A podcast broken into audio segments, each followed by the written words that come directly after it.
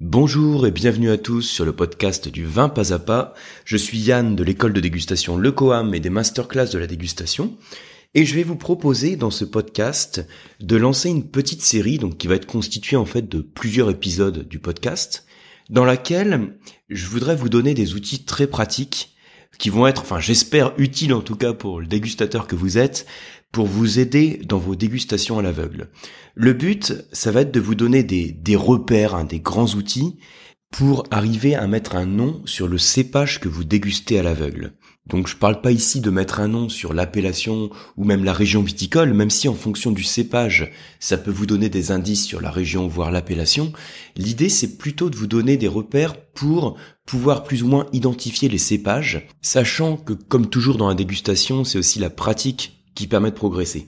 Mais en fait, c'est pas la pratique seule de la dégustation du vin qui permet de progresser, c'est la pratique qui soit, alors entre guillemets, encadrée ou en tout cas avec une méthode.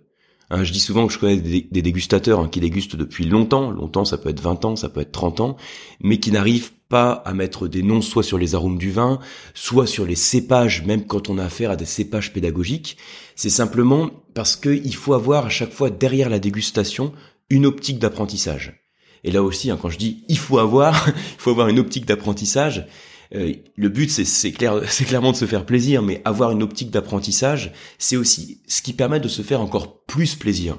Quand on comprend le vin, quand on le connaît mieux, c'est aussi ce qui va permettre d'aller beaucoup plus loin dans son apprentissage et donc découvrir un univers, certes complexe, immense, mais passionnant.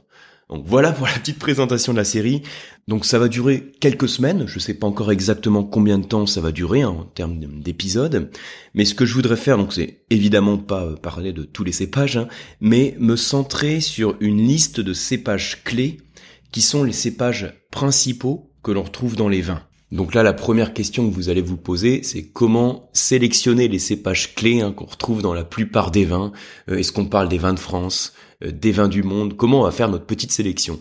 Donc ça va être aussi l'objet de ce podcast, hein, de vous parler un peu des, euh, principaux cépages et puis comment on va se centrer sur quelques cépages pour apprendre les, bases de leur profil gustatif et quelques clés pour essayer de les retrouver à l'aveugle. Alors ce qu'on peut faire, c'est simplement voir ce qu'on appelle la distribution variétale. Euh, donc distribution variétale, c'est-à-dire la répartition des cépages que l'on a dans le monde et puis que l'on a en France.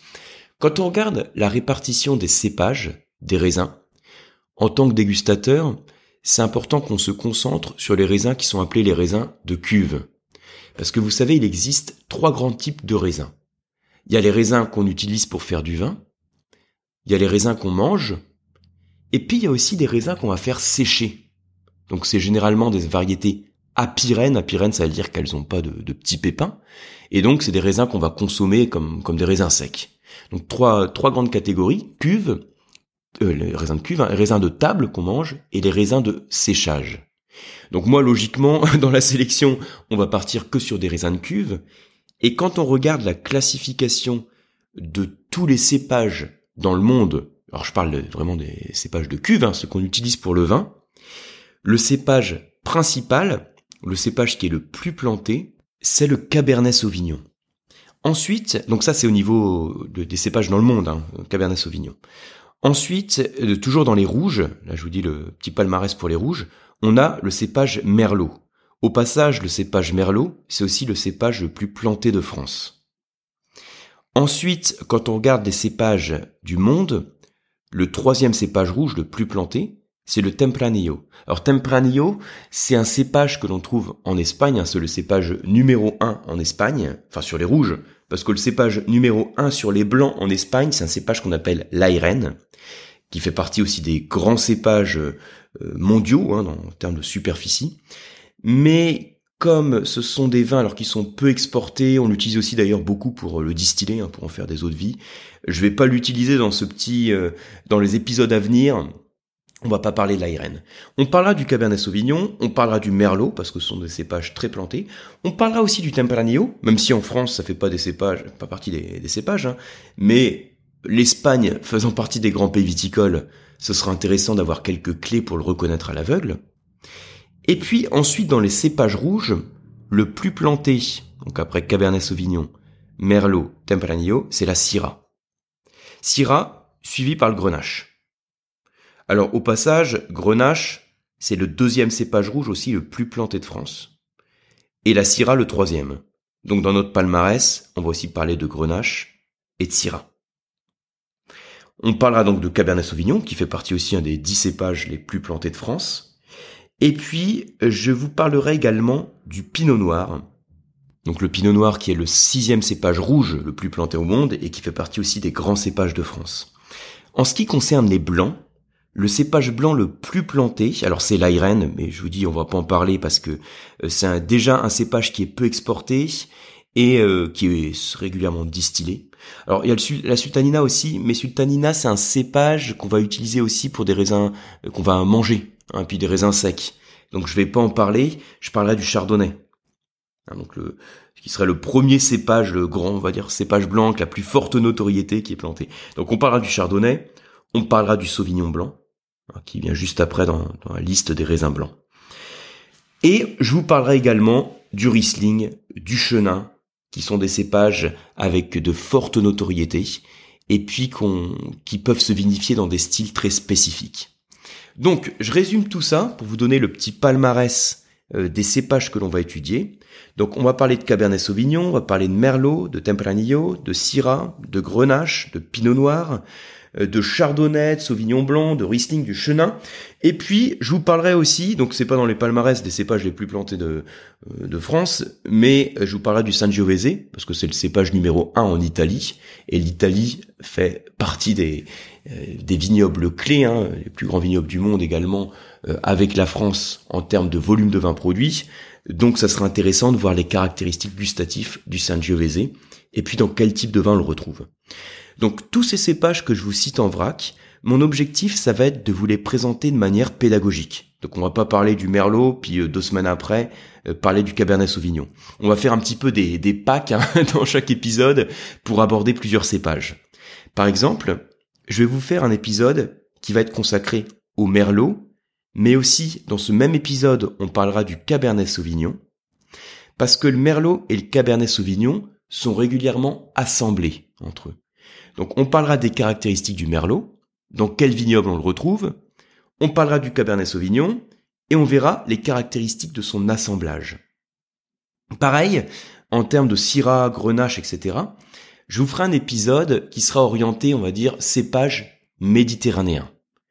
Donc dans cet épisode, je vous parlerai longuement de la syrah, quelles sont ses caractéristiques, comment on la retrouve à l'aveugle, je vous parlerai du grenache, je vous parlerai aussi du carignan, du Mourvèdre, tout ça en monocépage. Et puis ensuite, je vous dirais, bah, par le jeu des assemblages, comment un vin dominé par la syrah et avec un petit peu de grenache va se caractériser, et si on rajoute un petit peu de Mourvèdre dans l'encépagement, comment ça va se caractériser? Donc il y aura un épisode aussi consacré, euh, on va dire, au cépage méditerranéen et aux assemblages méditerranéens. Je vous ferai ensuite un épisode spécifique sur le Tempranillo pour l'Espagne, un épisode spécifique sur le Sangiovese, un épisode spécifique aussi sur le Pinot Noir. Et ensuite, pour les blancs, donc je vous ferai un épisode sur le Chardonnay, que je vais peut-être traiter avec le Sauvignon blanc, mais dans le but de vous le faire de manière aussi comparative. Et un épisode sur le Riesling Chenin, qu'on va aussi peut-être traiter dans le même épisode, dans le but de le faire de manière comparative. Donc ça veut dire que dans les semaines qui viennent, je vais vous proposer un ces petits épisodes autour de, de cépages ou d'assemblages euh, type. Et à chaque fois, dans chaque épisode, je vais le structurer de la même manière. C'est-à-dire que le cépage dont je vais vous parler, je vais d'abord vous parler de son époque. Son époque, c'est-à-dire est-ce que c'est plutôt un cépage de maturité tardive ou précoce? Alors c'est un truc tout bête, mais c'est essentiel que vous l'ayez en tête parce que le fait de se dire, bah le grenache c'est un cépage de maturité tardive par exemple, ça veut dire qu'il a besoin de beaucoup de soleil pour parvenir à ses maturités, un bel ensoleillement, de la chaleur, et donc c'est plutôt un cépage qu'on va trouver dans les vignobles ensoleillés. Et donc rien que le fait d'avoir cette petite base en tête, ça permet de se dire que en France, on va le trouver plutôt dans le vignoble méditerranéen. En Espagne, dans tel endroit. Au niveau euh, mondial, sur la carte mondiale, on va le trouver plutôt dans telle ou telle zone. Voilà pourquoi on va raisonner comme ça. Ensuite, sur ce cépage, une fois que vous aurez ses caractéristiques en termes d'époque, hein, de, savoir si le cépage aime le soleil ou plutôt les, les climats plutôt frais, je vous parlerai de son profil gustatif type. Quand je dis son profil euh, type, en fait c'est profil gusto-olfactif. Ça consiste à dire, sur une échelle de 1 à 5, comment il se situe en termes de tanin. Comment il se situe en termes d'acidité. Comment il se situe par rapport à son niveau d'alcool. Et puis ensuite, quel est le corps de ce vin Donc l'impression de volume en bouche. Hein, je vous rappelle que le corps, on peut dire quand un vin a beaucoup de corps, il est fort, et quand il n'a pas beaucoup de corps, il est pas fort, il est léger. Qu'est-ce qui fait que le vin a du corps? C'est vraiment cette sensation de volume en bouche qui est apportée principalement par l'alcool et par des tanins qui sont mûrs. C'est-à-dire quand vous avez la langue qui accroche au palais, que vous sentez des tanins mûrs en bouche et de l'alcool, ça contribue à apporter du corps au vin. Par contre, quand le vin a beaucoup de fraîcheur, d'acidité, eh ben ça contribue au contraire à donner une sensation de fraîcheur et de légèreté au vin, donc ça atténue son corps. Donc ça, on en parlera aussi sur chaque euh, cépage. Et puis, je vous donnerai aussi la localisation clé du cépage, donc là, le but, hein, ça fera, ça va être de faire des généralités. Hein. Je vais pas partir sur toutes les appellations, hein, c'est vraiment pas le but. Hein. L'épisode du podcast, je ferai en sorte qu'il dure pas une heure. ça reste à peu près quand même sur les mêmes formats. Donc on va venir sur les appellations euh, type, les régions type, voire les pays viticoles type, et quelles sont les caractéristiques qu'on peut avoir sur chaque pays viticole. Et puis il y a une petite partie que je vais vous donner aussi à chaque fois dans, l'épisode, c'est euh, quelques euh, quelques exercices, on va dire, pour vous entraîner. Hein, si on parle du pinot noir, je vous dirais bah, quels sont les vins que vous pouvez déguster et avec quels vins vous pouvez le comparer euh, pour justement mettre en avant la spécificité du pinot noir par rapport aux autres cépages. Donc voilà comment ça va se structurer sur les semaines à venir. Alors pourquoi je fais un petit épisode comme celui-là d'introduction? Donc d'une part, bah, c'est un prétexte aussi pour vous parler de la répartition des cépages dans le monde, hein, ce qu'on appelle la distribution variétale, vous avez un petit peu ces, noms de cépages en tête.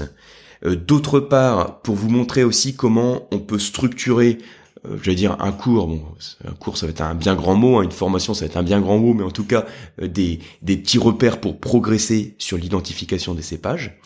Et puis d'autre part, je vous en parle aussi pour vous dire que comme toujours, N'hésitez pas à m'envoyer vos commentaires. Hein. Vous pouvez répondre directement sur le sur le mail euh, contact at lecoam.eu pour m'envoyer vos commentaires euh, s'il y a des cépages que vous voulez voir abordés ou des questions que vous avez justement sur l'identification à l'aveugle de certains cépages. Hein, le but aussi, pour moi, comme à chaque fois sur les podcasts ou sur certaines formations, c'est de prendre en compte tous vos commentaires et voir comment y répondre au mieux. Donc voilà pour ce petit épisode d'un peu d'introduction. Donc n'hésitez pas à m'envoyer vos commentaires. Euh, comme toujours, enfin je sais pas si je le dis à chaque fois, mais en tout cas je vais le redire. Euh, si c'est pas encore fait, euh, allez faire un tour sur iTunes et pour sur le podcast hein, du 20 pas à pas pour me laisser un super avis sur le podcast. Le fait d'avoir un bon avis en fait sur le podcast, je le dis régulièrement en fait, hein, mais ça permet d'avoir un bon référencement, d'être bien placé sur les podcasts et donc de faire connaître le podcast. Donc ça m'aide beaucoup. D'autre part, je vous rappelle que la masterclass qui sort à la fin du mois, elle va être consacrée à l'Espagne et en particulier à l'Andalousie. Donc le but, ça va être de vous montrer les vins principaux qu'on produit donc euh, au sein de l'Andalousie, les styles de vin, les styles de cépage, les caractéristiques en termes de climat, les facteurs environnementaux qui jouent sur le climat et puis le, terroir, hein, les différents terroirs qu'on a en Andalousie. Voilà, ça va être de faire de vous hein, sur à peu près une heure, qui est le temps que dure une formation masterclass, une heure de cours à distance, de faire de vous des spécialistes hein, de l'Andalousie. Je vous ai préparé aussi une petite sélection qui devrait vous plaire de six vins différents. Comme toujours, c'est six échantillons de vins que vous allez recevoir directement à votre domicile. Donc j'espère par ces vins, même si vous avez déjà des connaissances avancées sur l'Andalousie, euh, vous montrer des choses qui soient atypiques et que je trouve extrêmement qualitatives. Je me suis fait plaisir hein, pour, pour faire les sélections. Donc comme toujours, hein, le site masterclass c'est masterclass-dégustation.com. Et sinon, je vous retrouve au travers des formations du Coam sur lecoam.eu. Merci à tous hein, pour votre écoute, merci pour votre fidélité, merci aussi pour tous vos commentaires, hein, ça me touche beaucoup, je reçois régulièrement des, des commentaires de votre part, aussi bien sur le podcast que sur les mails. Donc ça fait ça fait toujours très plaisir. C'est aussi, je vous, enfin je vous le dis, hein, je, dis régulièrement, mais c'est vraiment un plaisir aussi d'échanger avec vous. Donc parfois c'est par téléphone, parfois c'est par mail. Euh, pour moi, c'est très intéressant aussi d'avoir vos retours comme ça en direct, euh, aussi bien sur les formations évidemment, mais aussi sur les podcasts, sur les mails, parce que ça me permet aussi de comprendre euh, quels sont les, les sujets que vous souhaitez approfondir. Voilà, donc merci à tous de m'écouter et à très bientôt.